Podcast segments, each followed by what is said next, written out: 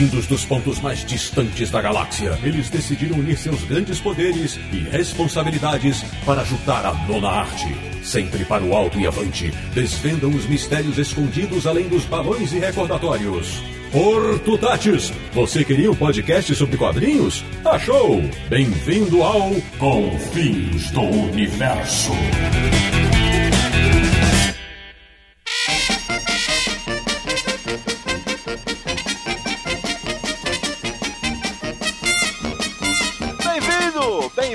Está começando mais uma edição de Confis Universo, o podcast do site mais charmoso, querido, antigo e confiável da internet brasileira, Universo HQ, www.universohq.com. E o programa de hoje pode ser contado em um, dois, três ou mais quadros. Basta usar a imaginação. Eu sou o Sidney Guzman, falo de São Paulo e farei esta edição sem boneco de neve, mas ao lado do meu tigre de pelúcia. De Petrópolis, no Rio de Janeiro. Ele que odeia segunda-feira, adora lasanha e acha que é um gato. Samir Daliato. Caso você não saiba, Sidão, o Garfield foi inspirado em mim. Só não sou tão preguiçoso quanto ele. Ainda bem que ele assume, né, galera? Porque a barriguinha também, né? Bem inspirado, né? Tudo bem. É um charme. Entendi. Da República de Piranga em São Paulo, ele que tem pavor do exército, mas adoraria morar no quartel Swamp por causa da dona TT. Marcelo Naranjo. Com esse frio eu tô mais preguiçoso que o Recruta Zero. E fechando o time do Confis Universo de Luxemburgo, ele que não joga beisebol, ele que não tem um cachorro metido a aviador, mas vive pra cima e pra baixo segurando seu cobertor, Sérgio Codespotti. Charlie Brown ou Linus, na sua opinião? Bom, meus amigos do Confis Universo, como já deu pra sacar, o programa de hoje é sobre um assunto que nós quatro adoramos. Nós quatro não. Acho que todo mundo que gosta de quadrinhos adora tiras. As tiras de jornal. Então, não sai daí, porque no próximo bloco a gente vai mergulhar no universo das comic strips.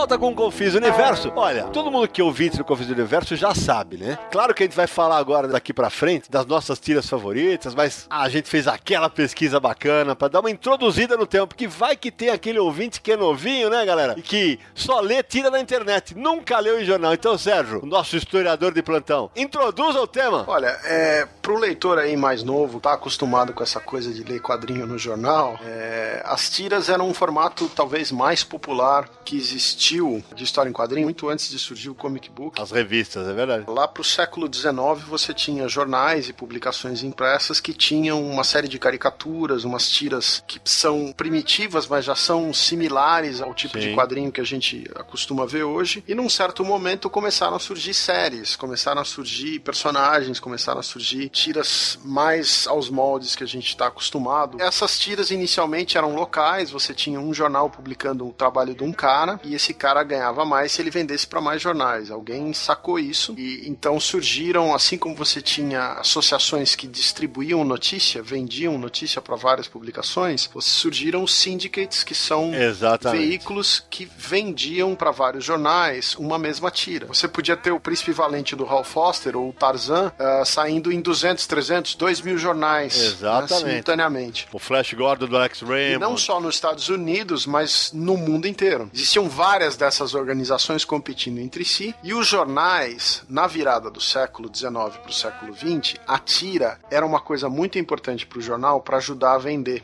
A tira era um negócio considerado um acessório importante dentro do jornal como um ponto referente de venda. Então, os jornais competiam Porque são as tiras, Sé, que começam a trazer a criança pro jornal. Algo que hoje, na nossa realidade, praticamente inexiste, né? Nós vamos falar disso daqui a pouco. Exatamente. E a gente tem que deixar claro que nós estamos falando das tiras, no caso, norte-americanas, que é onde tudo começou e era um- Exato. uma mídia importantíssima que expandiu pro mundo inteiro e fazia um sucesso animal. Era tipo novela. Os caras decoravam o nome dos personagens, eu esperava o dia seguinte pra ler, tanto as tiras cômicas quanto as demais, que o Sérgio tá- vai falar agora. Isso acontecia da seguinte maneira, né? Você tinha, por exemplo, uma tira como pegar aí um Tarzan. Você tinha uma tira que ela saía inicialmente no jornal com uma tira diária, então era uma tirinha que saía todo dia, e chegava no domingo, essa tira era uma tira especial. Se a diária era uma tira Em continuidade. é, em continuidade, era uma historinha que rolava a semana inteira, mas era uma tirinha só, era uma sequenciazinha de quadros e normalmente preto e branco. A do domingo, que era dominical, ela era colorida e ela era grande. O formato dele era outro. Vale situar para os leitores mais novos que desconhecem o tema. Hoje é comum, sei lá, se a gente acessa uma tira na internet, é comum a, a tira ter começo, meio e fim. Naquela época, além de ter essas tiras com começo, meio e fim que existiam, isso é mais com as tiras de humor, as muitas tiras de aventura que existiam, existiam várias, mas várias. 100 episódios, 70 episódios pra contar uma história. E isso, o fantasma do Lee Falk, as tiras eram longuíssimas. Era quase uma história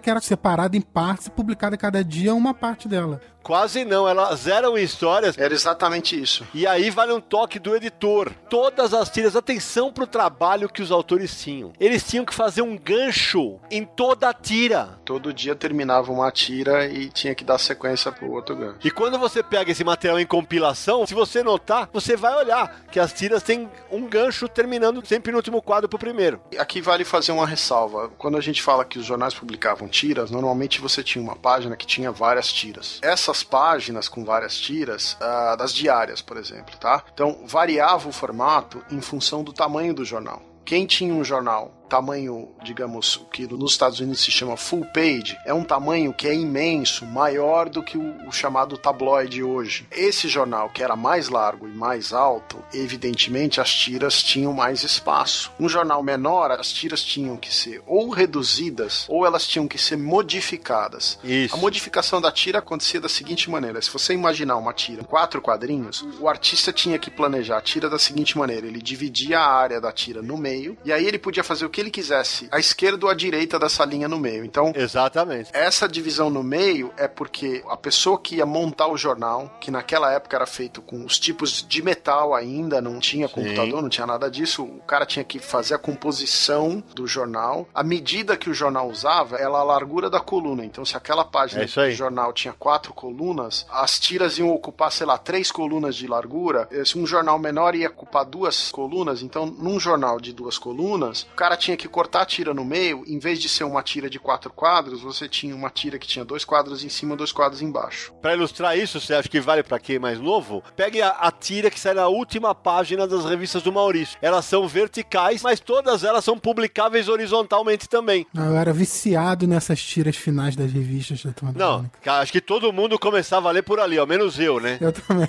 Essas tiras de começo do século, 1915, 1905, 1920, os quadros são numerados. Até porque, se o diagramador precisasse recortar os quadros e compor numa outra sequência, o leitor podia acompanhar pela numeração dos quadros. Isso é muito legal. Uma outra coisa que acontecia é que essas tiras dominicais, por exemplo, elas. ah, você pega uma tira famosa como a tira dominical do Super-Homem, ela tinha uma tira que era chamada um topper. Tira topper era uma tira. Você tem a, a tira principal, que é uma tira que vai ocupar meia página ou uma página, e você tem uma tira menorzinha que ocupa ou o topo da página, que era o mais comum, e algumas vezes a parte de baixo da página, ocupar um espaço de uma tira eh, inteira ou duas, mas ela era considerada uma tira eh, secundária à tira principal. Muitas séries, por exemplo, Flash Gordon teve uma fase que só saía publicado junto com o Jim das Selvas. Então você tinha o Flash Gordon do Alex Raymond saindo como tira principal no domingo e o, o Jim das Selvas, que também era do Alex Raymond, saía como topper, era a tira secundária É. que saía em cima da tira primeira. Era quase como você ter uma banda introduzindo a banda principal do concerto. Exatamente. No caso do Super-Homem, tinha um topper que era chamava é, Lois Lane Girl Reporter. Olha que legal. Era- tinha a tira principal do Superman e a,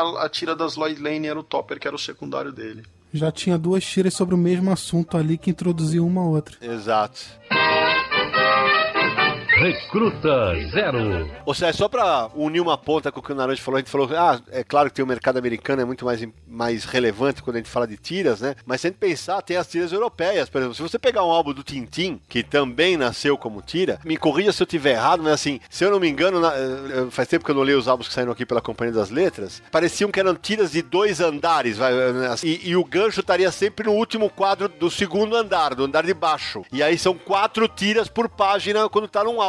Isso é mais ou menos verdade. O que acontece no caso específico do Tintin é o seguinte: quando o Tintin começou em 29, ele tinha um espaço de publicação. Aham. Às vezes podia ser uma ou duas tiras, às vezes podia ser uma página. Isso saía num complemento infantil que saía num jornal. Pois quando você teve uma popularidade maior, o jornal dedica mais espaço. Então aí você tem uma sequência de duas, três tiras. Quando entrou a Segunda Guerra Mundial, a crise do papel, você é obrigado a reduzir o espaço que você tem para publicar tiras. Quando a guerra termina e sai a se chama o Jornal do Tintim, a revista do Tintim, ele passa a ter uma página dupla de publicação, onde você tem isso que você está falando que quase que forma um formato 2 a 2 No álbum seria, digamos, quatro tiras numa página. Só que tem um porém. Todos os álbuns do Tintim foram redesenhados do formato da tira É verdade. pra caber direitinho no álbum sem ficar com nenhuma estranheza. Então o que, que ele fazia? Vai sair em álbum, ele pegava as tiras, colava as tiras no formato da página. Algumas tiras ele redesenhava o quadro, ou ele fazia o que se chama decorado no Brasil,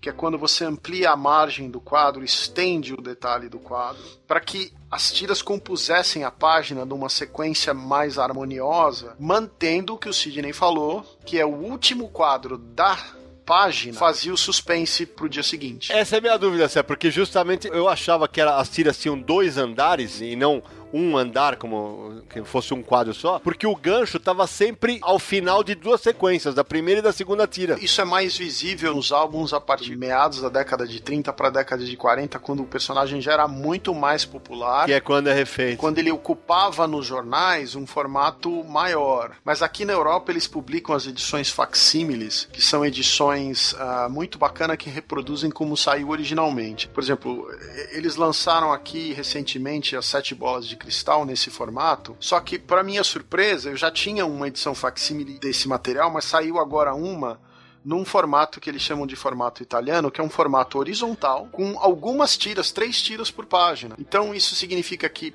esse material originalmente saiu como tiras individuais ou um conjunto de tiras e não como as aventuras do Tintin Exatamente. meados da década de 40, onde tem essa estrutura mais de página dupla que o Hergé compunha Legal. melhor as páginas e tem o efeito que você está falando. Aí, já que a gente já falou de tiras nos Estados Unidos, é, agora na Europa, no Brasil os quadrinhos também começaram a ser publicados em formato de tira, com as obras do Ângelo Agostini. É, se não me engano, uma, a primeira ou uma das primeiras tiras que saiu é uma série que chama As Cobranças, do Angelo Agostini, que saiu na revista O Cambrião, no jornal O Cambrião, número 50, 1867. Esse material, é... queria aqui puxar um gancho aqui, a gente tá falando do começo das tiras, começo do século XX, fim do século XIX, mas eu queria puxar um gancho que é muito importante, que é o seguinte, o Sidney falou das tiras, elas tinham continuidade, as aventuras principalmente. Então, tem um, um fato muito importante que é o seguinte, o Hal Foster, que é o desenhista conhecido pelo Tarzan e pelo Príncipe Valente, ele praticamente, ele não inventou a tira de aventura, mas a tira de aventura, ele é considerado como o pai da tira de aventura,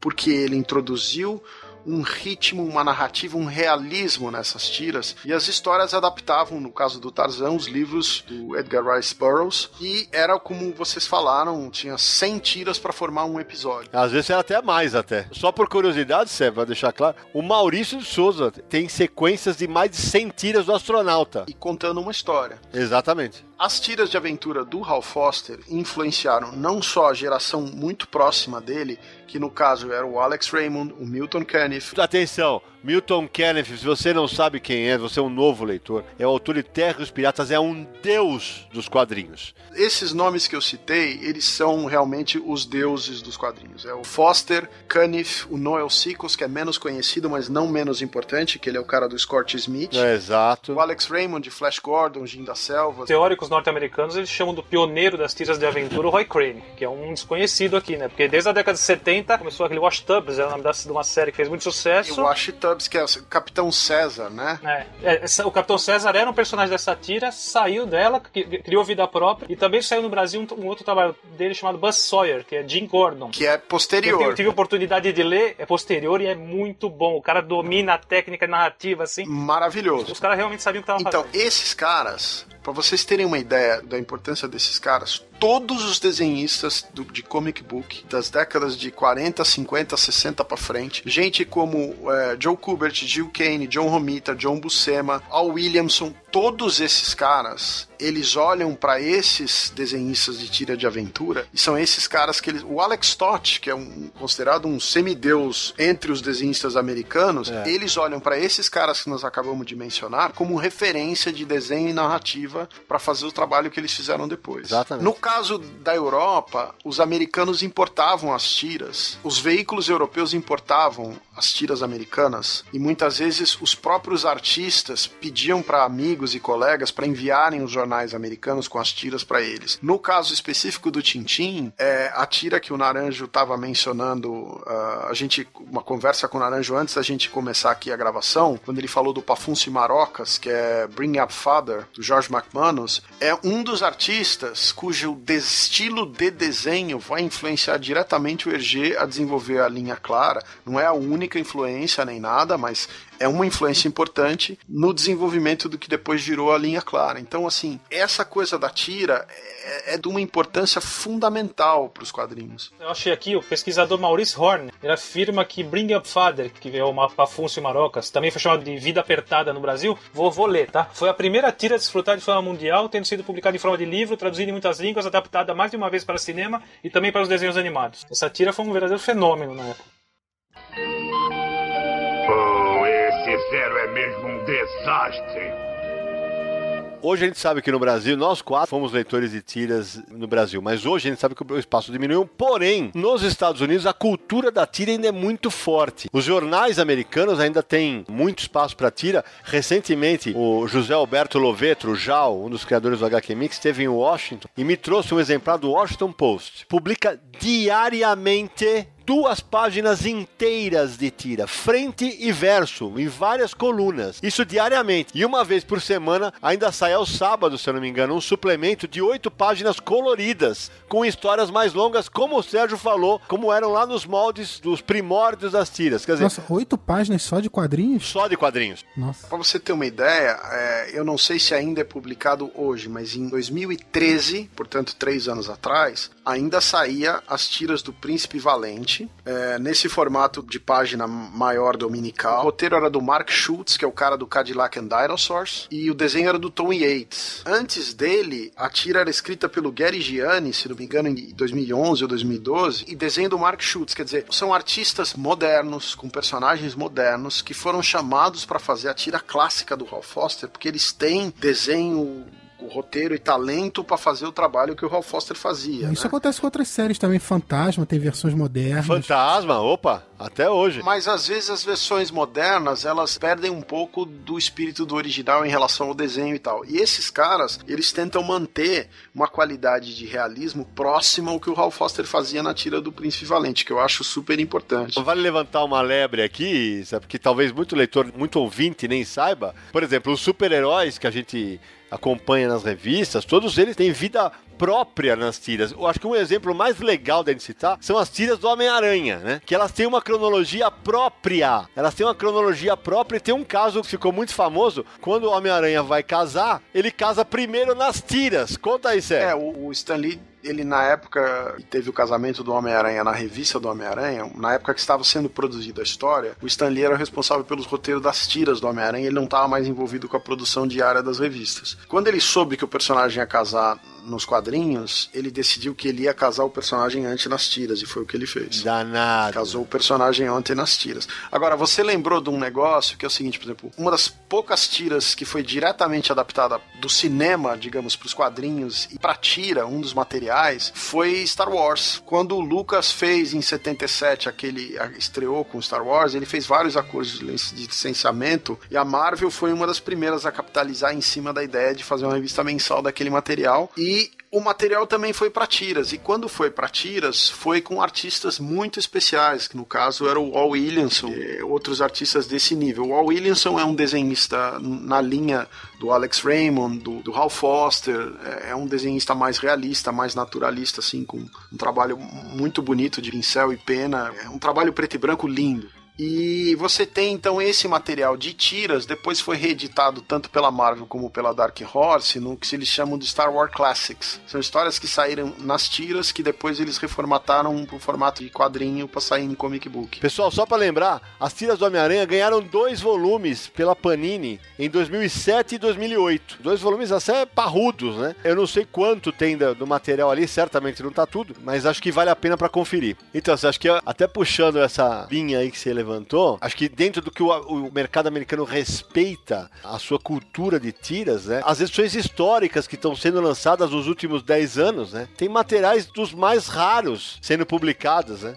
Aqui eu preciso contar uma historinha para vocês de um cara chamado Bill Blackbird, tá? Quem é pesquisador de quadrinho, quem acompanha o mercado americano há muitos anos, já ouviu falar desse cara. A importância dele é a seguinte: ele era um grande fã de tiras, um aficionado, um pesquisador grande, e num determinado momento, na década de 60, por volta de 66, 67, ele descobriu que as bibliotecas americanas estavam se desfazendo dos originais, dos arquivos de jornal que eles tinham, microfilmavam o material e jogava fora os jornais. Então, quando ele percebeu que isso estava acontecendo, ele sacou uma coisa: o microfilme era preto e branco e pequeno. Então, aquelas páginas dominicais do Tarzan, do Príncipe Valente, todas essas maravilhas, Windsor McKay no Little Nemo, essas maravilhas iam desaparecer, porque se você joga os originais fora, a única cópia, o único registro que você tem daquele material, porque os originais já tinham sido desaparecidos, nós estamos na década de 60, esse material é do começo do século 20. Então, ele sacou que ele precisava comprar esses jornais, pegar esses jornais, preservar esse material. Então ele foi nas, começou aí nas bibliotecas, nas universidades, pediu os materiais, os caras falaram para ele que não podiam dar para ele porque ele era pessoa física, uhum. precisava ser uma instituição. Então ele montou uma instituição cuja sede era a casa dele. E com isso, as bibliotecas deram para ele toneladas, juro para vocês que são toneladas de jornais. Que história incrível, cara. E ele, junto com outros colaboradores e uma série de voluntários, antes do fim da vida dele, ele tinha classificado e catalogado aproximadamente 300 mil tiras dominicais, quase 3 milhões de tiras diárias. Ah, já trabalha, hein? Meu Deus. Com o material que ele preservou no, no Instituto de Tira de Quadrinho que ele criou, saíram mais de 200 livros publicados de tiras clássicas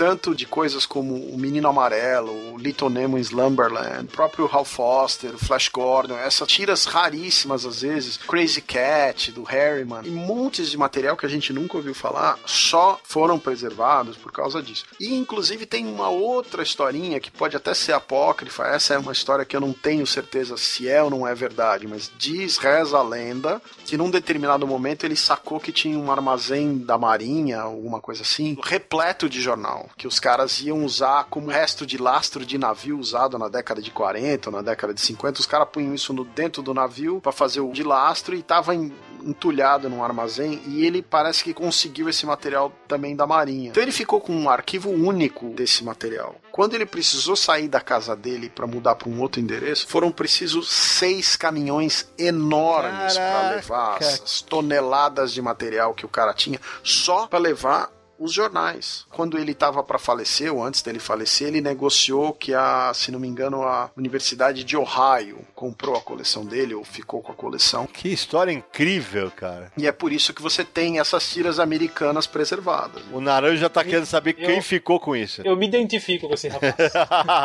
Só não tinha material, livro e, e, papel e jornal no banheiro da casa dele por causa da umidade. Nossa. Eu, eu fiquei assustado com os números que você falou, né? 3 milhões de tiras dominicais, é isso? E então, assim, não, é para ficar claro pro leitor, nós estamos num programa aqui que é impossível mensurar a quantidade de publicações diferentes, de títulos diferentes, de, de autores diferentes. Boa, né? Então a gente só vai citar aqui o que vai vindo de memória, porque a gente não combina o que a gente vai falar. Claro. É, então muita coisa, infelizmente, vai ficar de fora. Eu, inclusive, já tô desesperado para citar alguns aqui. São milhares de tiras, literalmente. Ou seja, então, possivelmente o trabalho desse cara foi que possibilitou esse revival de edições de clássicos que estão saindo. Aliás, você podia citar algumas das editoras que estão lançando da Dynamite, né? Então tá lançando. Olha, a Fantagraphic lança, Fantagraphic. a IDW lança, a, a Kitchen Sink lançou durante muito tempo. Na década de 80, existia uma revista do Bill Blackbird dedicada a tiras clássicas que chamava Nemo Classic Library. Nemo é vem do Little Nemo, né? Era a biblioteca clássica do Nemo. Essa revista ela se dedicava a publicar artigos sobre a história das tiras e tiras inéditas ou tiras clássicas republicadas. Então saía Capitão César, saía é, Johnny Hazard, saía é, Jim da Selva, saía Flash Gordon, saía Popeye, saía Timbo Theater, que é a tira do, do cigar antes do Popeye. Saía todo tipo de material nessa revista. Essa revista teve aproximadamente 33, 34 números, entre 86 e 89. assim. É um exemplo do que o cara fazia, né? Com o material que ele juntou. Não, e, e se a gente pensar as coletâneas que já saíram, cara, já saíram coletâneas de personagens que no Brasil são pouquíssimo conhecidos, como a Brand Star, uma grande protagonista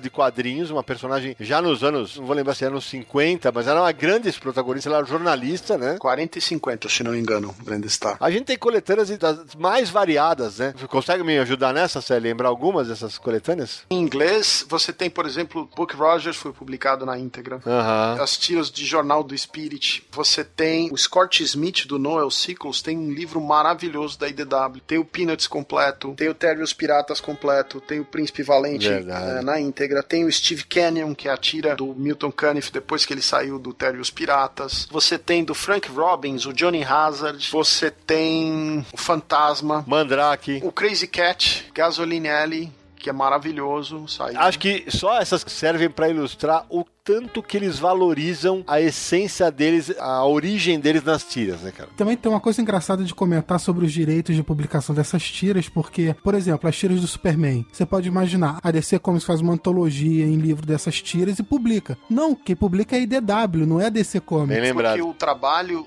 de você resgatar as tiras, que saía diariamente, ou uma vez por semana, de você restaurar, você vai achar um jornal, tá? Você não vai achar um original, que você vai ter que escanear, limpar a imagem, arrumar a imagem e colocar numa sequência certa. Então, o trabalho de pesquisa que você precisa para lançar uma edição dessa é um trabalho de alguns anos. A maioria das editoras, elas não tem um departamento e nem às vezes a perícia para fazer esse tipo de coisa. Fantagraphics, a IDW, elas já estão bastante focadas nesse tipo de trabalho. Posso te falar por experiência própria, que é uma das dores no meu coração como editor da Maurício de Souza Produções, é, é justamente isso. O Maurício não tem todas as tiras que ele publicou. Então, por exemplo, tem algumas séries estão na Folha, algumas séries estão no Diário de São Paulo, outras estão em outro Diário da Noite. Você não tem esses materiais, você não acha esses materiais, não existem nas bibliotecas. Ah, a Folha colocou tudo no acervo dela. Só que quando você. Eu falei, ah, beleza, agora eu tô salvo, vou colocar, vou fazer o Mônica completo, né? Tá tudo escaneado do microfilme, cara. Ou seja, tá numa, res- Exatamente esse é o problema. numa resolução ridícula. Você tá falando exatamente o problema que o cara resolveu nos Estados Unidos. É, é, Exato. Pra não ter o problema do microfilme. Por isso que eu bato palma pra esse cara. Você tem que achar algum colecionador que juntava, a, recortava do jornal as tiras e colava num caderno. Convenhamos, não é fácil, né? São essas coleções que, às vezes, nos Estados Unidos, preservam sequências inteiras de materiais. Mas isso é devido à época mesmo, porque os autores, ou enfim, eles não guardavam o original, né? Hoje em dia não acontece mais isso. Olha, naquela época o original nem era do cara. É, ele mandava pro jornal. Década, década de 30 e 40, se não me engano, ficava tudo com os syndicates, porque eles precisavam mandar pros jornais. O Maurício mesmo, ele tem os originais que depois de uma época que ele resolveu guardar. É, ele decidiu começar a guardar, né? Isso. A partir de um determinado momento, os jornais começam a devolver os originais, os syndicates começam a devolver os originais, mas esse é um grande problema. No próprio comic book tem esse problema. O Kirby reclamava que ele queria os originais dele de volta. Marvel devolveu uma parte, não devolveu uma parte, uma parte roubaram, uma parte perdeu. Com as tiras era pior ainda. É, e pra vocês terem ideia de quanto esse era uma coisa mundial, porque o que eu imagino é o seguinte, na época que os autores produziam isso, talvez eles não sacassem o quanto esse material ia ficar importante. É, porque isso era feito pra consumo ali rápido, eles nunca pensaram que isso, guardar isso pro futuro. Exato. E impresso numa mídia bastante perecível. Que é Exatamente. um papel jornal. Tem uma história que o Maurício já contou algumas vezes, acho que vale pra ilustrar aqui. O Maurício, quando começa a querer entrar na carreira, ele vai pro Rio de Janeiro pedir emprego pro Ziraldo. Aí o Ziraldo faz um teste dele, uma semana no Rio de Janeiro, ele desenha as tiras do Pererê. O Ziraldo perdeu isso, não tem isso. Você já imaginou que incrível seria? Pererê desenhado pelo Maurício de Souza. Nos Estados Unidos, eles lançam, por exemplo, sei lá, o Flash Gordon do Frazetta. Porque às vezes tem uma história de uma tira que aquele desenhista famoso foi o desenhista fantasma daquela tira num período, às vezes, de três Isso. semanas. E o cara foi lá e desenhou. Esse registro nos Estados Unidos ainda existe. É um país com muito mais memória. Só pra terminar essa história do Ziraldo e do Maurício, quando o Maurício volta do Rio de Janeiro, a segunda filha dele nasce, a Mônica. Quando ele perde o nascimento da filha porque ele tava no Rio. Garfield, você está em toda parte. Como isso é possível? Mágica. Incrível. Acho importante frisar o papel, a importância, quando a gente fala do, do sucesso dos quadrinhos norte-americanos, o papel do syndicate, né? É, embora tenha gente que diga que eram exploradores, eram isso, eram aquilo, muitos artistas enriqueceram graças a eles. São os verdadeiros responsáveis por transformar os quadrinhos no meio de comunicação de massa, né? Atingindo boa parte do mundo com o trabalho desses quadrinistas. Então, o que eu queria frisar é o seguinte: nessa período clássico de tiras, quando o comic book estava nascendo, ou seja, 38 e 39 o comic book estava nascendo, porque o comic book surge em 35, mas super-heróis 38 e 39 populariza, não sei o quê. Até mais ou menos ah, metade da década de 50, os artistas famosos de tiras eram tão famosos quanto gente de cinema. Tem capa da Time, da revista Time, com o Milton Caniff. Caniff ganhava uma grana tão alta para fazer as tiras que ele evidentemente tinha dinheiro para contratar modelo para posar para fazer os, as personagens na época dele. É uma coisa impensável nos dias de hoje. Você ter uma grana, você vai chamar um amigo, se você é muito popular, você tem um dinheiro que você vai colocar ali para chamar uma pessoa para posar para você. Mas esses caras eles tinham cacife para bancar modelos às vezes relativamente famosas assim, para posar para eles, para as tiras, para fazer as cenas. Ou seja, vale lembrar a história da morte do Alex Raymond, né? Que é num acidente de carro. Ele era um playboy, né? Ele era um playboy, vivia cercado de mulheres, estava com carrão e o caramba. Ele era uma estrela. E ele morre, inclusive, num acidente que tava um outro cartunista com ele que sobreviveu. Raymond morreu. Mas enfim. O que eu acho interessante, assim, de frisar é que numa época que os desenhistas de comic book eram considerados, assim, digamos, os picaretas, os que não sabiam desenhar, era o pessoal que era recriminado e tal. Quem desenhava tira era superstar. É a mesma mídia, né? A história em quadrinhos, mas o formato, o apelo, o tipo de história, quem fazia tira era superstar, quem fazia comic book, ah, isso aí não é legal. Bom, a aula tá muito boa, né? Mas vamos dar uma paradinha para dar uma respirada. Na volta, a gente vai falar sobre as tiras nos jornais brasileiros. Não sai daí.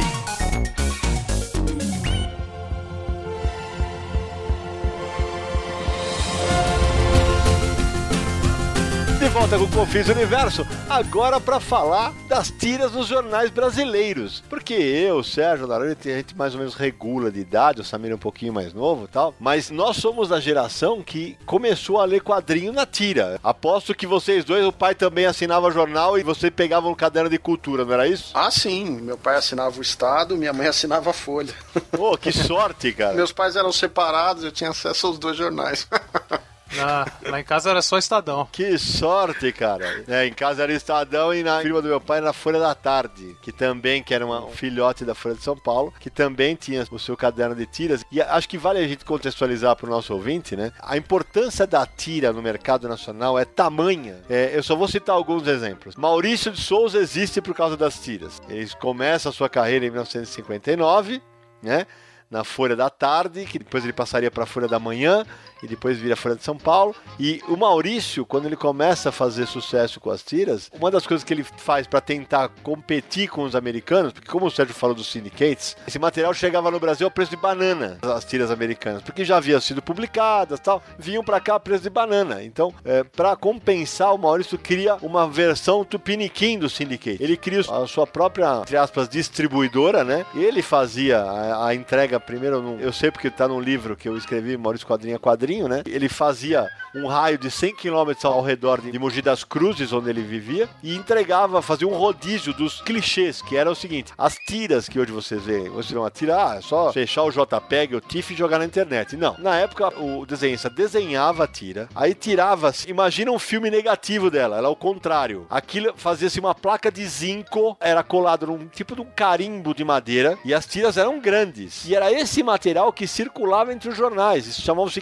Esse era o material que era usado para gravar na chapa que imprimiria o jornal. Então, só para dar esse exemplo da importância, o Maurício, ele começa a Syndicate, depois ele distribui outros autores como Flávio Colim, Júlio Shimamoto, mas isso é história para outro Confins do Universo. Décadas mais na frente, nos anos 80, quando nós três éramos leitores, tem três autores que se tornam grandes referências no mercado de quadrinho de revistas porque publicavam em jornal. E tira. Laerte, Angeli e Glauco. Os três publicavam primeiro em jornal, na Folha. E ali que eles ficaram nacionalmente conhecidos e nacionalmente queridos por todos nós. Quando sai a revista Chiclete com Banana, depois sai Pirata do TT e Glauco, era uma febre. Mas eles já eram famosos. Já eram famosos por causa das tiras. Só para ilustrar aqui para o nosso ouvinte que não, talvez não tenha tanto conhecimento histórico, a última revista de quadrinho nacional que vendeu mais de 100 mil exemplares foi a Chiclete com Banana. Tirando o Maurício de Souza, claro, né? E era justamente nessa época. Pra vocês terem ideia, na época que saiu o Chiclete com Banana, sem brincadeira, ela dava pau ou rivalizava na banca com o Cavaleiro das Trevas, que tava saindo na mesma época. Olha, essa época, inclusive, que você tá falando aí dos Cavaleiros das Trevas, aconteceu um negócio super bacana que foi o seguinte: por volta aí de 86, 87, quando saiu o Cavaleiro das Trevas, o Estado de São Paulo reformulou a, a parte gráfica inteira do jornal e o Caderno 2 ganhou uma cara nova Sim. e ganhou um destaque enorme para a história em quadrinhos. Eles passaram a cobrir quase que diariamente é, artigos sobre história em quadrinho, aumentaram o volume de tiras que eles publicavam e começou a sair. Primeiro saiu uma série do Álvaro de Moya, que é quase um preview daquele livro, A História da História em Quadrinho dele. Então, várias páginas desse material saíram publicadas no estado de São Paulo com uma sériezinha. Depois saíram uma série de histórias que, se não me engano, eram vários artigos relativos aos direitos universais do homem. Então, tem uma história curta do, desenhada pelo Manara que saiu de página inteira. Era uma reprodução um pouco menor que a página do jornal, mas era uma história como se fosse o tamanho de um comic book. Uh, sete, oito páginas do Manara. Cada artigo era ilustrado um artista diferente. Era uma história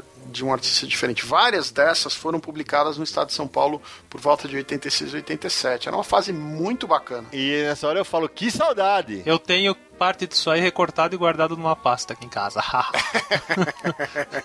Ei, naranja, Brasil, lugar. eu, já naranja? fazia, eu já fazia isso no Estadão, de recortar e guardar, só que eu não tenho mais. Quando eu era molequinho, Turma da Mônica e outras tiras, pra não perder, eu recortava e punha num caderno. Só que era muito pivete pra guardar. Enfio, cara. Quando o Enfio começou a sair no Estadão, no caderno 2, Nossa. eu, eu, eu devia ter o quê? 11 anos, 10 anos, 12, não sei. Eu adorava, eu não entendi. Graúna, né? Nossa. Eu não tinha como entender o conteúdo social do trabalho dele na época. Mas uh, o jeito que ele pegava pesado, aquela coisa anárquica, eu já gostava. E recortava também. Guardava o Laerte, que saía o condomínio, saía os gatos, o zelador, aquelas coisas todas. Aham. Eu guardava as Mil e Uma Noites do Caruso, porque eu achava muito interessante. Era uma tira diferente, não era uma tira necessariamente do humor tradicional, que não era uma tira de aventura, mas as tiras tinham continuidade. E era uma tira normalmente de um quadro só. Era bem surreal. Tinha aquela deslogotipo. ah, Cara, não lembro dessa. é, se não me engano, era uma tira mais curta, mas era brincadeira com visuais dos logotipos. Ou seja, só pra contextualizar pro nosso ouvinte, né? Você falou, a, a tira As Mil e Uma Noites, você falou do Caruso, como eles são gêmeos, é do Paulo Caruso. É do Paulo Caruso. Tinha um- uma série de tiras nacionais saindo. Foi mais ou menos nesse período, ou talvez até um pouco antes, que teve um concurso na Folha. Ah! O pessoal de tira, e eu me lembro que quem ganhou esse concurso foi o Fernando Gonçalves. Fernando Gonçalves com o Nausa. Mas eu era bem moleque naquela época, mas eu participei do concurso. Olha aí! Revelações. eu não lembro mais o que, que era a minha tira, pra ser sincero com você. Revelações de Sérgio Codespot. Que beleza, hein? Uma coisa quase semi-pornográfica. Essa eu não sabia, Laranja. Essa, ah, tá vendo? Confins pois do é. universo desvendando os segredos. Participei enviando, eu acho que uma tira e enviando uma coisa pra fazer cartoon. Mas eu era muito moleque, eu devia ter 13, 14 anos, alguma coisa. E depois que o Fernando ganha, o Fernando se firma no mercado, né? É um dos grandes tiristas do Brasil até hoje, né? Ele é sensacional, além de ser um cara fenomenal. Mas você falou do negócio é que os jornais tinham a prática de fazer é, esse tipo de concurso. É, sim, porque precisava de gente nova às vezes, né? De sangue novo. Com a diminuição do espaço de papel nos jornais, só com o encolhimento cada vez maior que os jornais vêm enfrentando década a década, o espaço de quadrinho foi diminuindo, foi diminuindo, foi diminuindo. E hoje, é, há alguns anos eu participei de um concurso de Estadão, de tiras. Eu falei, tá, fiquei todo animado, eu era jurado, né? Cara, os vencedores não foi publicado. É Caramba, uma diferença, né? Ganhou uma mesa digitalizadora e não foi publicado. que doideira. Como assim? Mas como assim? Toda hora que eu tô no final de uma tira, eu penso, o que, que o Laerte faria aqui? Quais eram as tiras favoritas de vocês? Desde criança, mais gostei, gosto até hoje, é o Recruta Zero. É, por que vocês acham que eu fiz a abertura do Naranjo ele no quartel Swamp? Conheço a figura.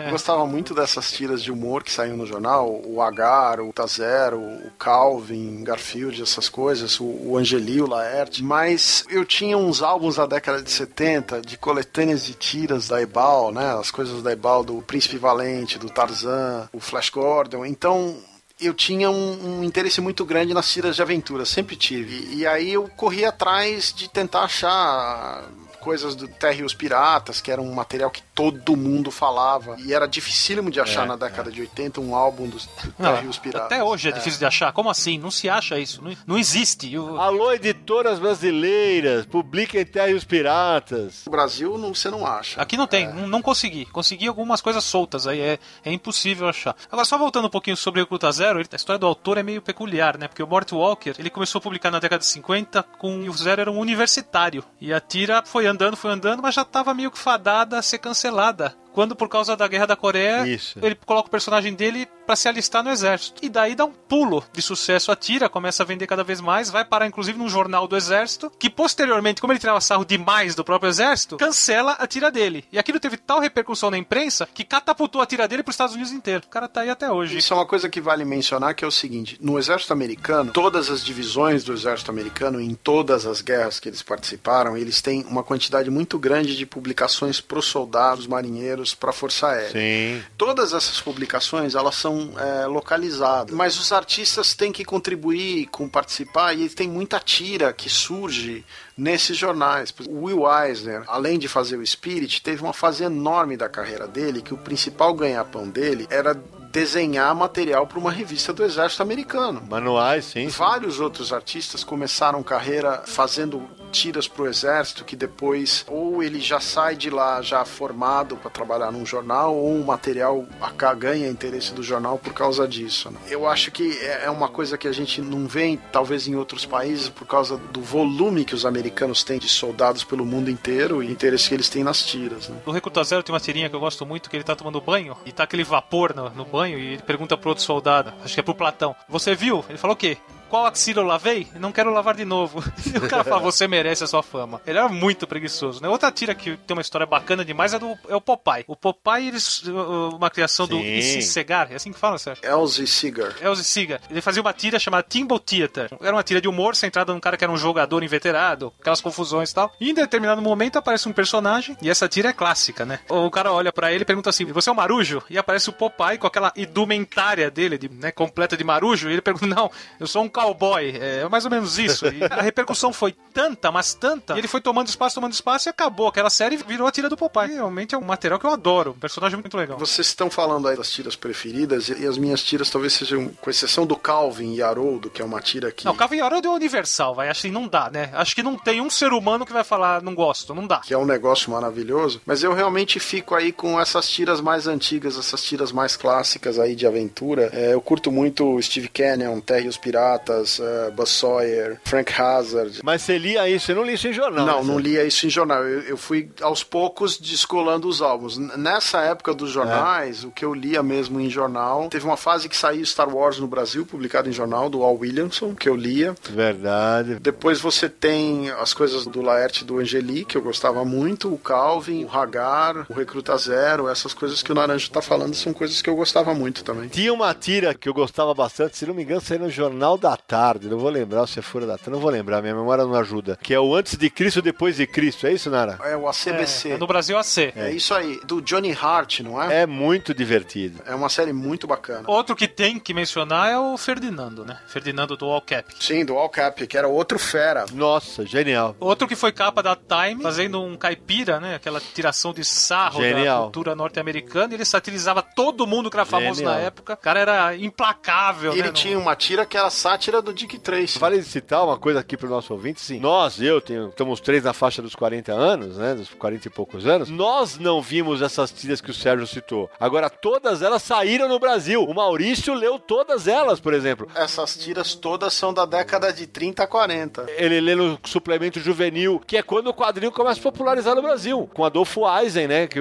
depois viria a criar Ebal, com Roberto Marinho, né? Então, essas tiras todas saíram aqui e várias delas rebatizadas. Uma que eu descobri depois também, que eu fiquei alucinado, era Agente Secreto X9. Inicialmente roteiro do Dashiell Hammett, o escritor policial, com desenho do, Isso. do Alex Raymond. E depois, mais pra frente, virou é, Agente Corrigan, a tira muda de nome. Isso. E aí o desenho era do Al Williamson e o texto era do Art Goodwin, que depois ia fazer a longa carreira nos quadrinhos. Tem que mencionar, pelo amor de Deus, né? Mafalda. Ah, sim. Mafalda, gente. Mafalda. Essa daí eu li em jornal. Meu Deus, é incrível, né? Fenômeno.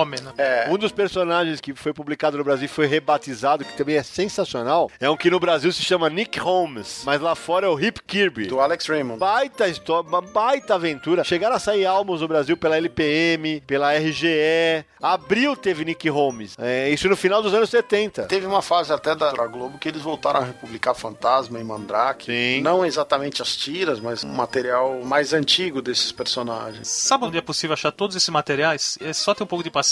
Várias revistas publicadas na década de 70 traziam coletâneas de tiras no Brasil. Então teve a Eureka, da VEC, que durou 12 números. Trazia um monte dessas tiras que a gente conversou aqui. Teve uma que tem matéria do Universo HQ. Boa, né? A coleção Quadrinhos de Bolso, da RGE, década de 70. Teve Agar, Recruta Zero, Frank Ernest, Lucky Lucky, Asterix, Snowgood. Ou uma outra que eu gostava chamada Mãe, que era uma mãe judia, criada por um cara chamado Mel Lazarus. Nossa, genial! Sensacional! A outra famosa, Mago de Id. Wizard of Id. É, essa série também é muito legal, é aquele tiração de sarro da Idade Média, que no fundo tá tirando sarro da política, né? Você percebe que ele tá brincando com isso. Touro Sentado, Versus, que era sobre um cara, um loser. Tinha o, o Crazy Cat. É, mas é um classicão dos quadrinhos. O Flash Gordon, outro classicão. Tem mais uma revista também que é muito legal, saiu década de 70, 27 números. Não, duas, gente, é muita coisa. Tem duas que eu tenho que falar aqui, calma. A Patota, Patota, boa. 27 números da editora Arte Nova.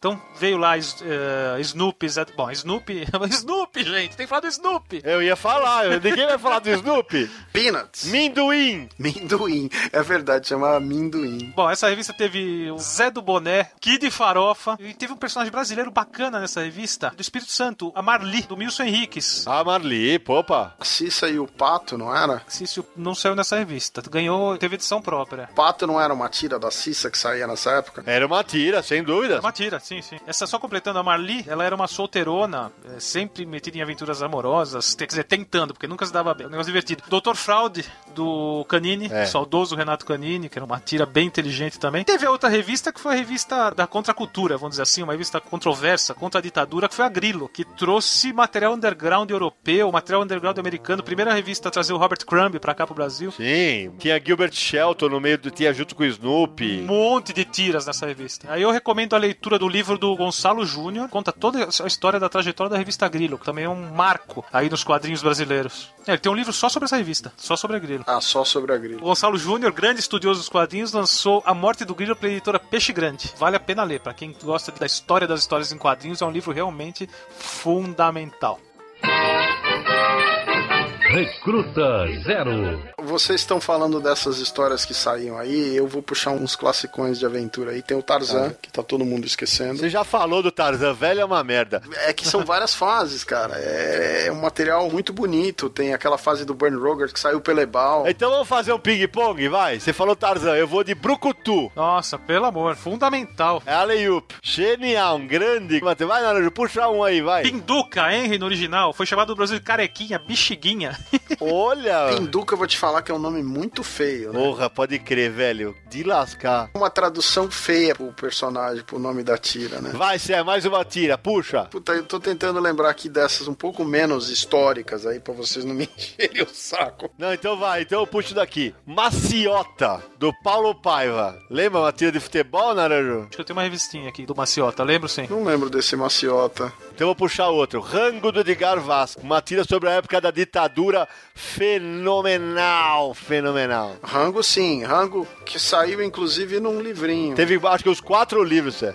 Mas, nós já comentamos sobre eles, mas tem que falar de novo, né? O Chiclete com Banana, o Piratas do Tietê era uma tira que era brincadeira, né? Não, Piratas do Tietê é maravilhoso. Sim. Los Três Amigos, cara. Geraldão, Rebordosa, Bob Cuspe, Os escrotinhos. Crotinhos. Isso marcou época mesmo. Isso tá no nosso imaginário pra sempre, né? Muito. É, Sem não, dúvida. Essa fase do Laerte do Angeli, que tinha o síndico, o gato, o puxa-saco, é é uma fase maravilhosa, né? Sim. E nessa época, você tinha também umas tiras um pouco mais cabeça. Tem, por exemplo, Luiz G. lançava o Presidente Reis. Você lembra disso? Saía no Estadão. Esse material, algumas dessas coisas saiu publicado depois na revista Circo. Isso, exatamente. Tinha o Pererê do Ziraldo, né? A tira que você tava falando antes, que era a CBC do Johnny Hart. Isso. Dick Tracy, importantíssimo, né? Mudou as quadrinhas de policiais. Aí o gênero policial ele chacoalhou com o trabalho dele. Muito bem lembrado. Chegou a ter álbum pela LPM, como Popeye teve álbum pela LPM. Que o, o, o Al Cap fazia uma sátira, que uma tira que chamava Fearless Fosdick, que era uma gozação do Dick Tracy. E a sátira era tão famosa quanto o Dick Tracy. Olha só, cara. Cisco Kid, alguém lembra? Eu lembro. Opa, sim, sem dúvida. Tem uma que hoje o cara seria execrado, porque ele pegava pesado, era Zé do Boné. Sim. Boné. Que era uma tira de costumes inglesa, mas ele é, realmente era um, é um trabalho datado. O, o Mort Walker, cara, as tiras dele são acusadas de sexismo, de. Cara, o Mort Walker ele foi censurado várias vezes porque ele pegava pesado. E ele, inclusive, ele tem tiras que pouca gente sabe, Sim. acabaram não sendo, não sendo publicadas, onde ele liberava a zoeira, vamos dizer assim, sem limites. É, ele fazia coisa de sacanagem mesmo. Nu. E esses esboços ele guardou. Então saiu na Europa, eu não sei que país, saiu esse trabalho eh, numa coletânea, mas é desconhecido, é impossível de achar isso. Mas o cara era o rei da zoeira. E- Esse material de tira mais assim erótico é, tem uma peculiaridade na década de 40 que é uma tira inglesa que chama Jane Pouca Roupa. Sim, eu lembro, eu sei disso. Que era uma moça que estava sempre perdendo a roupa durante as aventuras da tira e era uma tira focada nos soldados da Primeira e da Segunda Guerra. Então era muito popular nesse período, mais da Segunda Guerra até. E era uma personagem famosa na época, assim. E era uma tira muito mais erótica. Ela não era explícita nem nada, era uma tira bem arrojada pra época. Luluzinha começou como tira? Não. Eu lembro de dos cartoons antigos, mas não, Não, era, não era tira. começou como cartoon. É, não, acho que era cartoon. Tá, e depois virou quadrinho direto, né? Outra que nós falamos por cima, mas que tem que mencionar é Peanuts, né? Sim, Minduim. Sem dúvida. Peanuts, ele mudou a maneira de se enxergar as tiras em quadrinhos, né? É um negócio. Transformando em algo a mais, né? Mais rebuscado, mais intimista, mais subjetivo, inteligente. Trouxe um humor que ao mesmo tempo era mais psicológico, mais. Como não é dica de quadrinho, eu vou falar já. Eu tô lendo um livro, chama Shoes e Peanuts, a biografia do criador do Snoopy. Esse livro tá esclarecendo pra mim várias tiras deles que eu lia e eu fazia. Porque às vezes acontecia de eu ler e falar, hã? Aham. Não entendi. Que aliás, quando eu lia, quando eu era moleque, eu tinha essa sensação, várias vezes. Ele contou a vida dele. Ele sempre fala pros amigos: a minha vida está nas minhas tiras. E é verdade. A vida dele está nas tiras. O livro esclarece isso de uma maneira que é impressionante. Ele guardava o que acontecia com ele e repassava aquilo nas tiras. É da editora Seoman. Mas saiu em português, então. Saiu em português. Olha, vale a leitura, viu? Tô me deliciando aqui. Aí, ó, só citou pelo nome é, do autor, mas pelo amor de Deus, né? O Fradim do Enfio era um negócio de outro planeta, né, cara? Sim. O Bode Orelana, o Zeferino e a Graúna, né? É, era um negócio extraordinário. E, aliás, se você quer conhecer o trabalho do Enfio, ele foi. A editora. Na época, foi, lá, acho que foi uma editora chamada Codecre, né, Naranjo, que saiu? Isso, saiu alguma O coisa. Codecre ou Codecri, não sei como é que você fala. É Codecri, é, eu também não sei. Desde 2013, a Enfio Educação e Sustentabilidade, que é uma ONG, né, tá republicando esses materiais. É o filho do Enfio que toma conta da republicação e isso é material histórico, merece ser muito conhecido. Esse é um monstro do traço brasileiro. Vocês lembram dos Cobras do Luciano Veríssimo? Opa, grande tira. E você lembra do Miguel Paiva com Ed Morte? É de morte, sim. Uma brincadeira com os detetives, né? Era texto do Luciano Veríssimo com o desenho do Miguel Paiva. Que depois foi adaptada pra televisão. Exato. Quem interpretou ele foi o Caruso, Fernando Caruso. Grande fã de quadrinho, nosso amigo, ouvinte do Confis Universo, já até gravou vinheta pra nós aqui, um amigo querido. Vale lembrar que antes do Fernando Caruso, né, que é um grande humorista, teve um filme de 97 que o Paulo Betti é, é quem interpreta o personagem. Paulo Betti, que também, nas horas vagas, é sósia de Lielson Zene, é nosso colaborador do Universo HQ, com alguns anos a menos o Lielson, né? Um abraço pro Lielson. Só completando o que o Sérgio falou das cobras, né? O nome de um personagem né, das cobras que é Queromeu, o corrupião corrupto, né? Só o nome do personagem já é ótimo, né? Exato. Lembrando aí de tiras um pouco mais clássicas, quem tinha uma tira de detetive também famosa era o Charlie Chan. O personagem Charlie Chan era um personagem famoso de tira com o Alfred Andriola desenhando. Curioso, Sé, eu só conheci o Charlie Chan depois do desenho animado da Hanna-Barbera dos anos 70, né? É aí que eu descobri que era um personagem de quadrinho, que nasceu ali nas tiras. É muito curioso isso. Década de 30 o Charlie Chan. Exatamente, é um personagem muito, muito antigo. Zero é mesmo um desastre.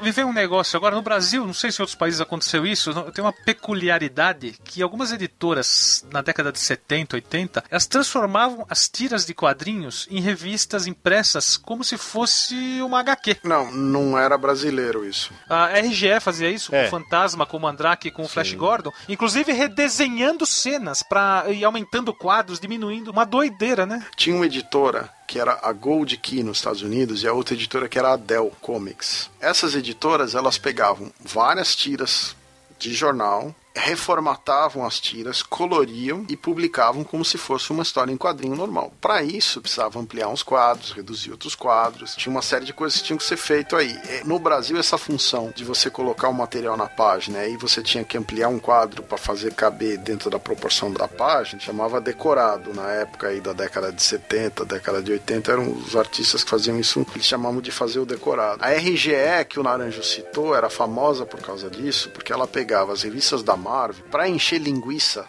dentro da revista, para encher página, elas pegavam uma página da história americana e dividiam em duas páginas da revista da RGE. Com isso, eles eram obrigados a mudar as proporções dos quadros e aí tinha alguém que tinha que fazer as bordas do quadro, reconfigurar o desenho. Mas aí nós estamos falando de quadrinhos. Por exemplo, Eu, quando trabalhei no começo dos anos 90 na Globo, as revistas do Fantasma eram tiras adaptadas para formato de quadrinho. Então, por exemplo, como na a distribuição na página do quadrinho era diferente, uma tira de três quadros tinha dois na primeira fileira e o do gancho ficaria embaixo. E aí fazia grande. Exatamente. Ao menos fazia sentido, do jeito que a RGE fazia. E a editora Saber, que simplesmente colava as tiras, um, dois, três, um, dois, três, um, dois, três. É, e as tiras é de humor eles faziam isso. Então, você não entendia onde acabava e começava a outra. É um negócio meio doido. Mas os americanos desmontavam as tiras com várias editoras americanas desmontavam as tiras com sem pudor assim, e era difícil de você avaliar o material ou aproveitar o material. Não é uma coisa tipicamente brasileira, né? Na Europa aqui, como as tiras depois tinham que sair em álbuns e tal, eles também eram reformatadas para outros formatos. né? Às vezes com o capricho que o Hergé tinha e às vezes sem o capricho do Hergé. Então, às vezes dava caca. Exatamente. Então, mas é, Naranjo, é, e se você, nosso amigo do Confis Universo, está estranhando a ausência do Samir, é que ele teve um pepino aqui no meio desse bloco, daqui a pouco ele volta. Não é nenhuma dor de barriga, fiquem calmos. Mas para falar das tiras também preferidas dele, porque ele é um pouco mais novo, Esquecemos de falar de uma tira importantíssima, Os Sobrinhos do Capitão. Sim. Não dá pra deixar essa de que é um fora. clássico que influenciou uma quantidade enorme de tiros. E antiquíssima, né? É um clássico. Vou dar uma sugestão aí pra garotada que não conhece essas coisas, esses materiais mais antigos, e até pros artistas aí que fazem quadrinhos. Se você for olhar essas tiras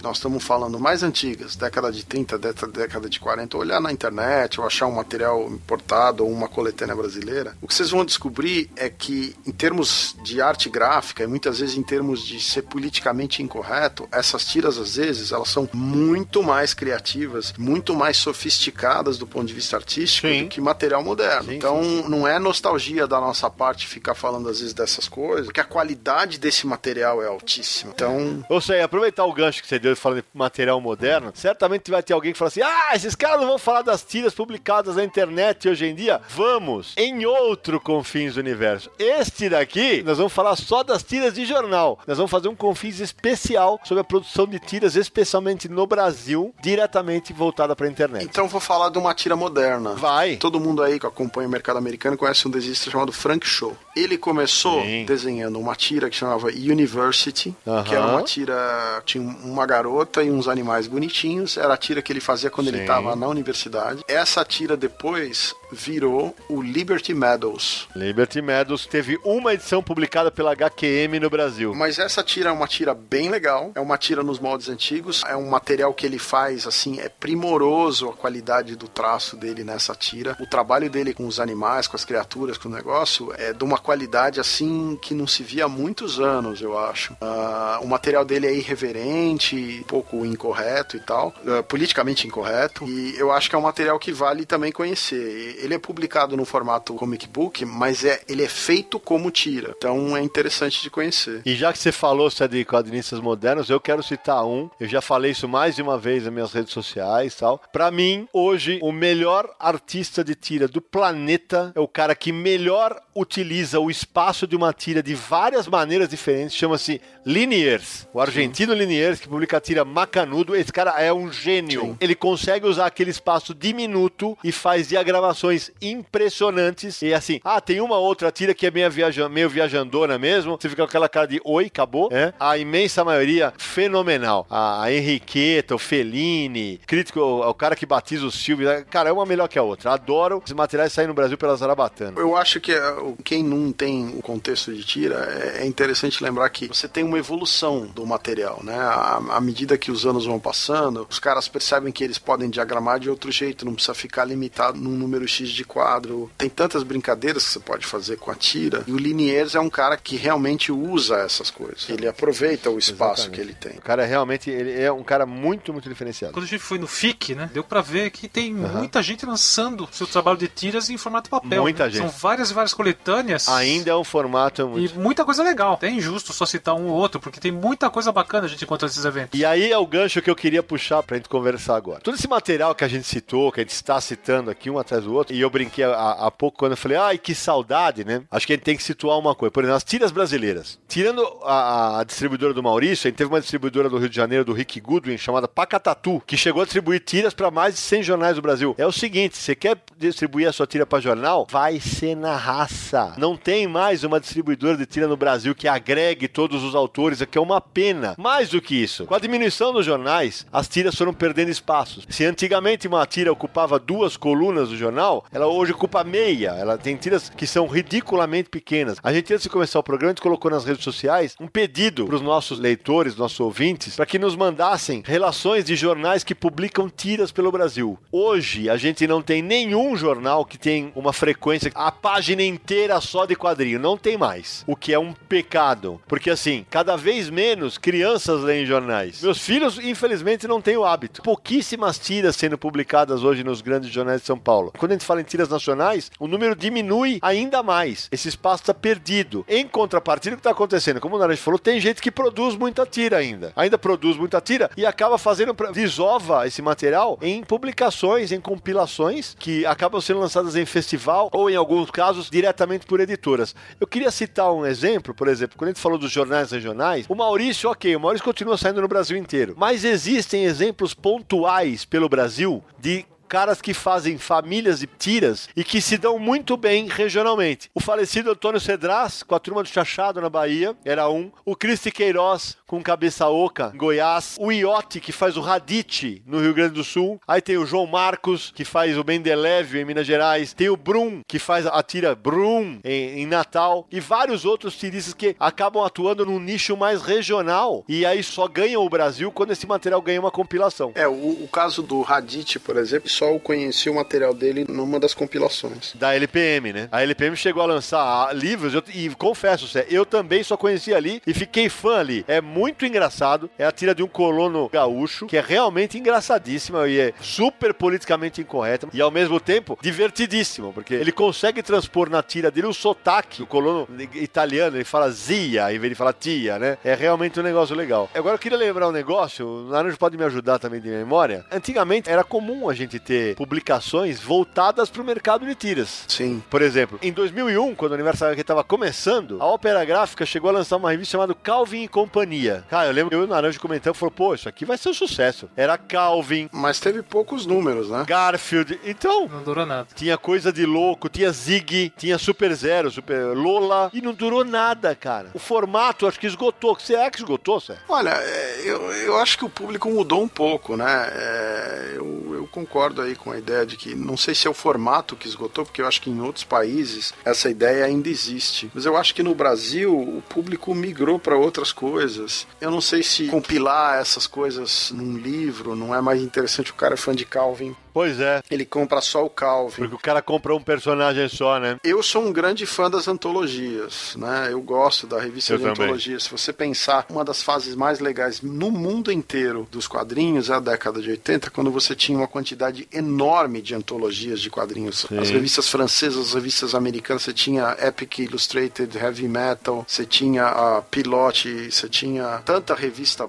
bacana saindo. No Brasil você Verdade. tinha Animal, Circo, Aventura e Ficção. Eram revistas de antologia. Mas não de tiras, né? Quadrinhos. Não, não de Não de tiras, tiras. mas era antologia. Não foge do tema. A revista que vocês estão falando são antologias de tiras. São antologias de tiro. É isso aí. Citei o lance da antologia que eu sou fã, para dar o exemplo que acho que essa. Você compra uma antologia, você tem um personagem que você gosta, você descobre outro. Se você compra só o material que você gosta, é muito mais difícil de você ler um, um outro treco, que você vai gastar dinheiro num negócio que você não, não sabe o que é. E tem uma antologia que acho que o Naranjo pode me ajudar. A partir de 2012, eu não sei quantos números durou, mas a Pixel lançou o Recruta Zero e seus amigos. Acho que alguma coisa assim, né, Naranjo? Foi. Que misturava Recruta Zero, Agar e outros. Zé Fumaça, foi em formatinho. Acho que o... não durou muito, não. Isso. Não, não vou saber o número de cabeça. Teve uma do Popeye também. Teve do Popeye? Também, mesmo esquema, trazer outros personagens. A do Popeye não durou nem 10 edições. A do Zero eu acho que durou um pouco mais. Deve ter durado uns 20 números, alguma coisa assim. Mas infelizmente acabou. Essas publicações foram encerradas. Porém, ela vem lançando com uma certa periodicidade, acho que semestral, algo assim. O Recruta Zero já em, em formato maior americano, com capa quadrada, e posteriormente com capa dura em livrarias. Já lançou três volumes só do Recruta Zero, dois do Agar, dois do Garfield, ah, lançou um chamado Popeye e um chamado Super Popeye. Um resgate clássico bem bacana. É, lançou Mandrake, lançou Fantasma. Eu adoro essas edições da Pixel. Não vejo a hora de pegar na banca e achar novos números. Tomara que esse material continue indo bem, né? Porque é uma maneira de. É uma maneira barata do pessoal conhecer os personagens. Vocês estão esquecendo de uma antologia de tiras de 2002 da Ópera Gráfica que chama Strip Mania. Olha, bem lembrado. É uma revista que teve três números só, tinha mais ou menos 80 e poucas páginas, e era uma revista só de tira de aventura. Era, se não me engano, era Homem-Aranha, é, Tarzan, Batman, Príncipe Valente, mas era material só de. tirado de. só as aventuras de tira. Eu- os dois primeiros volumes foram para bancas, o terceiro foi só para livraria. Editado, tenho quase certeza, pelo meu amigo Roberto Guedes. Material bem legal mesmo. É, o material era muito bacana. É, o terceiro número, acho que só saiu, demorou pra sair, saiu bem mais pra frente. E, mas era aquela coisa, publicando o material do Stan Lee de John Romita na tira do Homem-Aranha, umas coisas diferentes do que a gente tava. Se não me engano, tinha Fantasma, do Lee Falk. Era um, um material bacana. Pena que durou pouco, porque era bem legal. Um material bacana. Naranjo, só confirmando aqui, acabei de checar a informação no Guia dos Quadrinhos do nosso amigo Edson Diogo, que a revista Recruta Zero e seus amigos vai até o número 8, e aí do 9 pra frente vira só Recruta Zero, Tá, e foi até. até o 23. Ou seja, acabei de confirmar aqui, ó, a Strip Mania, o último número foi em 2003, né? E a capa, curiosamente, tinha Batman, Homem-Aranha, Fantasma e Arqueiro Verde. Mas era só tira, hein? Então, só tira. Esse número traz a história do Homem-Aranha, do Batman, o Arqueiro Verde, do Fantasma e de um clássico que a gente esqueceu de citar aqui, Brick Bradford. Ah, bom, a gente esqueceu de citar tantos clássicos É. que eu não vou nem. É, é porque é muita coisa boa pra- pra citar. Espero que o pessoal fique com papel e caneta na mão pra anotar tudo que a gente falou, que realmente o, o assunto tira, rende, mas rende um monte de coisa pra nós, né? Ó, dica: Brick Bradford é capaz de achar uma edição ainda em sebo chamada Viagem ao Interior de uma Moeda da Ebal. É uma edição linda, linda, linda, linda. Maravilhosa. Só para dar uma ideia aí pro leitor que não conhece, houve uma época que os grandes personagens das tiras eram pugilistas e aviadores. Isso, bem lembrado. Tinha um trilhão de tira de aviador, assim, tinha, sem brincadeira, devia ter umas 50, 60 tiras simultâneas onde os personagens principais principais eram ou pilotos de avião de guerra ou aventureiros aviadores, e um monte de tira onde o personagem principal era pugilista. É, às vezes era de humor, às vezes não era de humor, mas médicos também. Teve uma fase que você tinha tira com médicos, tinha as tiras românticas também, apartamento 3G, uma série dessas tiras mais na década de 50. E vários nomes aí, por exemplo, Neil Adams, antes de fazer quadrinho para Marvel, não sei o que, ele desenhava a tira do apartamento 3G, que era uma Sim. tira mais romântica. Tiras infantos juvenis que faziam sucesso. Tim e Toque é uma que foi bastante famosa na época. Acho que a última vez que saiu foi pela Ebal ou pela Saber, não me recordo agora. Tinha aquela tira muda do Reizinho, né? Outro personagem Sim. É, não acaba nunca, né? Tô falando. Ah, se a gente for lembrar, o Maurício, desde que ele vai, quando ele, ele começa a publicar revista em quadrinho na Abril, Abril imediatamente começa a lançar especiais de tira deles. E é uma tradição que o Maurício nunca deixou, né? E, e só, só para fechar o assunto dessas coletâneas, eu queria citar dois exemplos. Um que é é um trabalho de fôlego do Mário Mastrotti, que desde 2003 ele faz uma coletânea só com tiras brasileiras chamada Tiras de Letra. Ele publica num sentido vertical, de, uma maneira, de maneira independente. Se eu não me engano, saíram 10 volumes do Tiras de Letra, e só com tiras nacionais, três ou quatro páginas por autor, por volume, cada volume uh, renovam-se os autores, né? E o outro, que foi uma experiência que foi feita no ano passado, no começo de 2015, é, o pessoal da, de Salvador, da RV Cultura e Arte, o, o Ilan Iglesias a Larissa Martina, com a ajuda da Isabelle Félix, que é nossa colaboradora do Universo HQ, eles lançaram um jornal chamado O Tiraço. Foi distribuído só para escolas de Salvador tal. A gente noticiou no Universo HQ. E só com autores brasileiros, né? Publicando uma, tiras, cartoons tal. Esse material eles escreveram em Anguleme e chegou a concorrer a Anguleme eh, esse ano. Não ganhou, mas só de ser mencionado,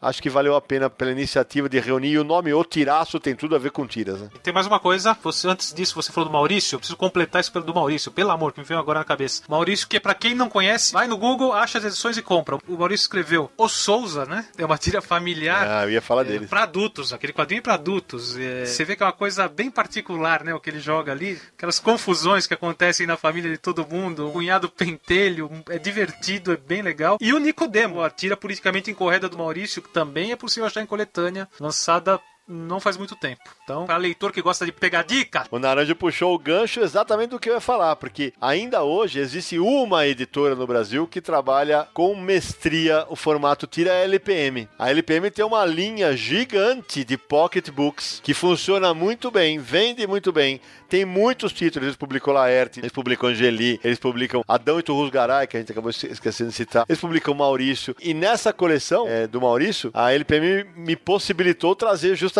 essas duas tiras de volta, que são duas tiras da minha infância, é, que eu queria muito ver de volta, que era o Souza, porque o Souza tem em alguns momentos, a tira era até sexista, mas era um retrato da época, tipo, o cara chegava com um batom, colarinho, apanhava com pó de macarrão, o irmão dele era safado pra caramba, paquerador, tal, essas coisas. E o Nicodemo era aquele cara que ele podia até tentar ajudar, mas o que ele fazia de lambança era, não é à toa que o nome dele era Demo, né? Então, a LPM trabalha muito bem o formato tira, são livrinhos de bolso. Confesso que aquela leitura na horizontal ainda é meio estranha pra mim, porque, né? Mas funciona muito que o cara põe no bolso e tem um detalhe. A LPM tem uma rede de distribuição dela. Ela vai pra algumas bancas, tá? mas você vai ter alguns pontos que são só dela. E isso funciona E tem muito. muita tradição, né, de publicar tira. Muita. Bom, pessoal, o papo tá bom, mas antes de encerrar o bloco, me ocorreu um negócio, né? Esse ano de 2016 teve um marco para as tiras nacionais, né? O Angeli parou a tira dele depois de tantos anos na Folha, né? Ele parou e foi substituído pela Thaís Gualberto, que tá lá firme e forte publicando suas tiras na Folha. Não sai daí! No próximo bloco, a parte que os nossos ouvintes mais gostam, as indicações da galera do Universo HQ. Até já!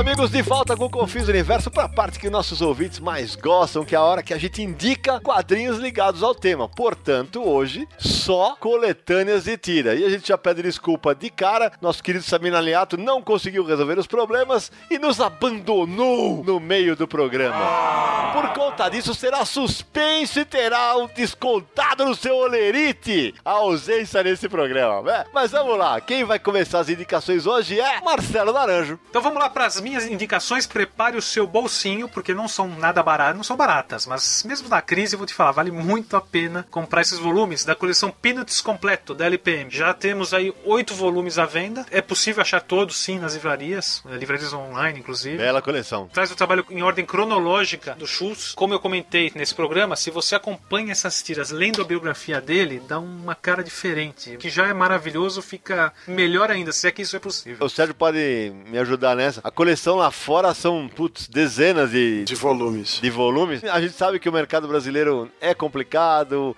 a coisa é mais lenta e tal, mas se continuar no ritmo de um por ano, às vezes um a cada dois anos, vai ser difícil da gente terminar de ver essa coleção completa, viu? É, e esse é um problema com essas coleções muito grandes, é que os volumes são caros, né? Sim, é exatamente o que eu falei. Tendo perfeitamente a posição da LPM nesse caso. É um material caro, caro de produzir, inclusive, que realmente não é fácil pra você ficar o tempo inteiro imprimindo. Próxima indicação, Nara. Os álbuns do Calvin Haroldo da Conrad Editora, boa. que lançou toda a série do Calvin completa. Calvin, Ah. quem conhece, quem não conhece tem que conhecer, quem conhece sabe o que é. É obrigatório. É, quem conhece tem que reler. É um dos melhores quadrinhos ah, já feitos na história da humanidade. É maravilhoso. Pra mim, é a minha tira favorita ever, de todos os tempos. É... É, é espetacular. Vou fazer um adendo aqui, algo que eu deveria ter falado durante o programa, mas esqueci. Adende! Ah, não comentei de tiras da Disney. Ah, muito bem lembrado. Que teve também tiras publicadas ao longo da sua história, né? Tem um material que pode ser que saia o ano que vem. Eu sei que está na pauta da editora Abril, que é o Mickey do Floyd Godfrederson, é, da década de 30. É um trabalho lindo feito com o Mickey. É realmente maravilhoso. E que tem chance de sair por aqui, quem diria? Tomara. Esses álbuns estão saindo em capa dura nos Estados Unidos, são maravilhosos, tem quatro volumes publicados até agora. Quinto volume deve estar para sair, se não me engano. Aqui na França, esse material está saindo num formato gigante, só que as tiras são coloridas. E nos Estados Unidos, o material é em preto e branco. Então é bem interessante contrastar os dois materiais. Não sei como vai sair no Brasil, não tenho ideia. Então, já que você não tem ideia, tenha ideias agora e indique os seus quadrinhos. Pois é, eu queria indicar um monte de quadrinho de aventura, mas infelizmente, como vocês já falaram várias vezes, no Brasil não tá saindo, né? A única coisa que eu posso, posso indicar assim de aventura é Flash Gordon no Planeta Mongo, que é da Pixel e saiu em 2015, volume bem bacana. Ele é colorido, ele é um, é um formato mais quadrado. Para os leitores mais antigos, Conhece aquele formato Ebal, né? É, tem o formato Ebal, que é um álbum gigantesco. Se você tiver uma curiosidade, coloque aí Flash Gordon Ebal, você vê a quanto que se vende uma edição dessa no Brasil. E, aliás, Nara, essas edições não iam ser republicadas pela Ópera Gráfica. Parou, saiu só um volume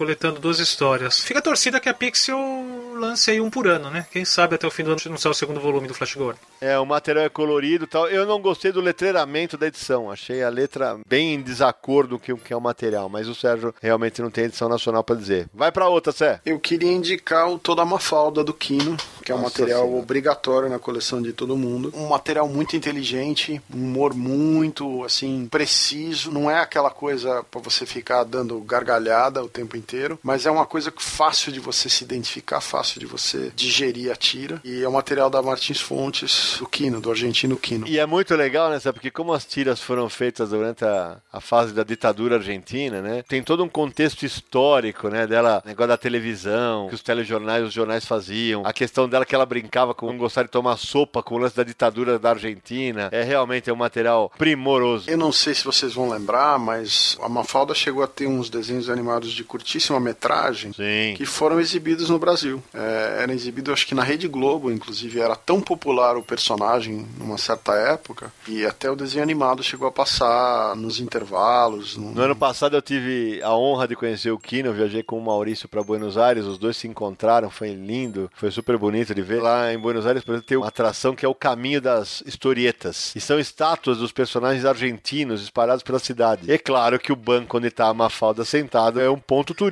né? Sim. Vale muito a pena. Fechando as indicações, agora é comigo, né? Hoje eu tô benevolente, eu vou abrir a caixa de ferramenta. De cara, eu queria indicar a coleção do Nickel Náusea do Fernando Gonçalves pela Devir. Já saíram 12 álbuns de 2002 até 2013, que esse foi o último. São 12 álbuns com coletâneas diversas. Destaque nessas coleções pro projeto gráfico que o próprio Fernando faz a cada livro. Muito bacana. E sempre, eh, apesar de terem títulos específicos, você vai achar a tira do Nickel Náusea, da Barata Fleet, de vários bichos, que é aquela pegada que o Fernando faz também, né? Minha segunda indicação é a coleção do Macanudo, que eu já citei do Liniers, que a Zarabatana já lançou oito volumes, lançou um por ano a partir de 2008. Então esse ano tem mais um e Macanudo é sempre uma leitura agradabilíssima. Depois que começou a sair as coletâneas, inclusive foi para Folha para ser publicado lá, material que merece demais ser conhecido. E as outras duas indicações, uma uma coletânea de tiras do ano passado do José Aguiar, paranaense José Aguiar, chamada Nada com Coisa Alguma, um livro em formato quadrado lançado de forma independente pela editora dele, Quadrinhofilia, uma grande experimentação com o formato tira. Belíssimo material. Um primor de narrativa, a maneira como ele utiliza a tira de diversas maneiras e diagramações diferentes. Vale demais a pena ser conhecido. Tem resenha no Universo HQ, vai ter o link no post no site para você conferir. E finalizando, um material recente que saiu pela Quadrinhos na Companhia, que é do André Damer, o Quadrinhos dos anos 10. Confesso que não são tiras que te fazem morrer de rir, ao mesmo no meu caso, mas são aquelas tiras que fazem pensar, saca? Que ele cutuca de uma maneira impressionantemente inteligente. Então, fechando as dicas, André Damer. É, queria fazer mais uma indicação que tem um álbum de tiras do Marcelo Campos, que da Quanta Academia de Artes, que saiu originalmente pela Casa 21, que chama Talvez Isso. Se não me engano, esse material vai ser relançado agora pela editora do SESI. As tiras, elas não são de humor e não são de aventura nem nada, é, é, uma coisa mais para você pensar e é um formato bem diferente de tiras. Não o formato físico, mas a, a tipo de tira que ele faz. E eu acho que vale conhecer o material. Vale demais.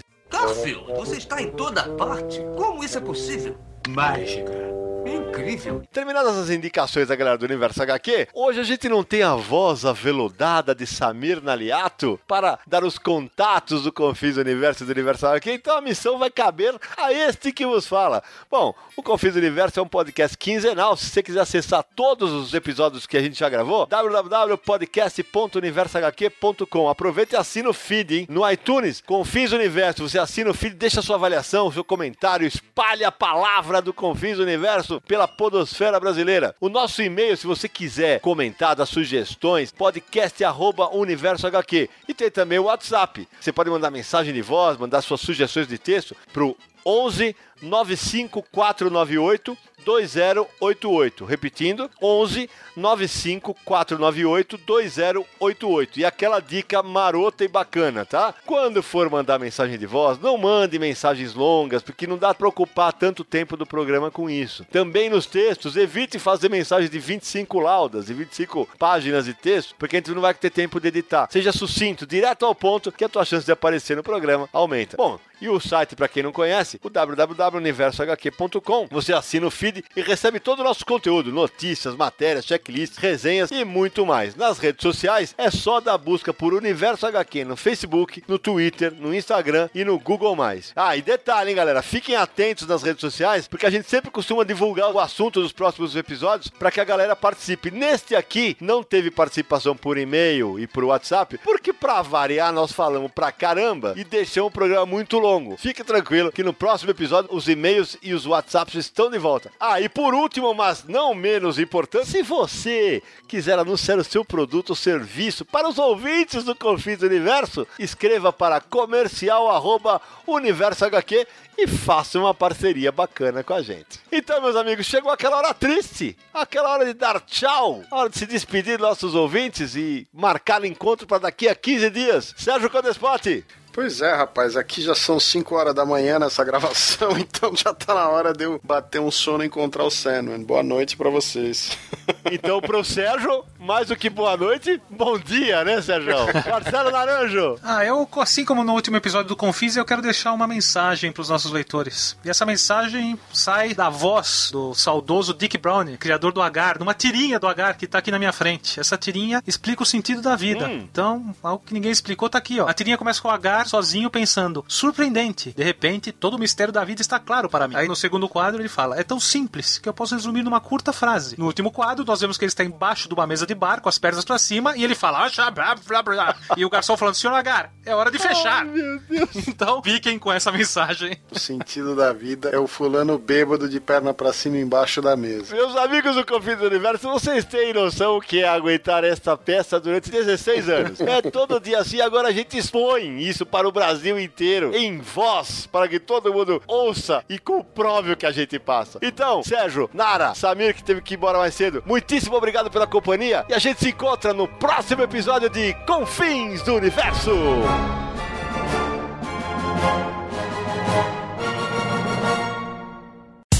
No dia mais claro ou na noite mais densa, você está deixando a nossa presença. Faça uma boa viagem de volta, mas não fique disperso. Nos encontraremos no próximo episódio de Confins do Universo.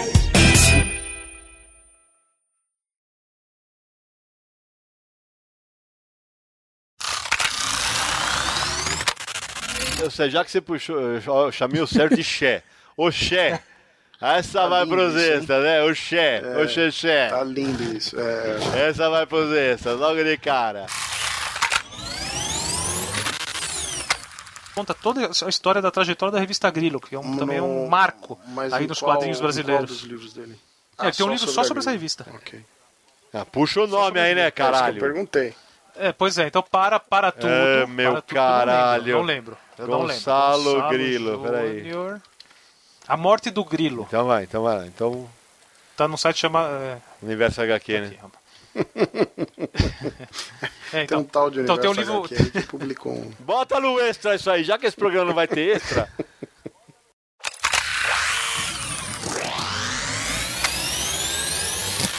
ah, e pra anunciar.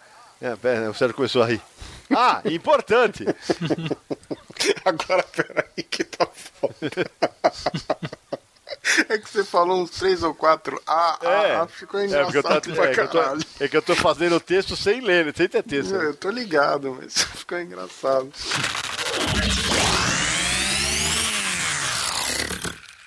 Este podcast foi editado por Radiofobia, podcast e multimídia.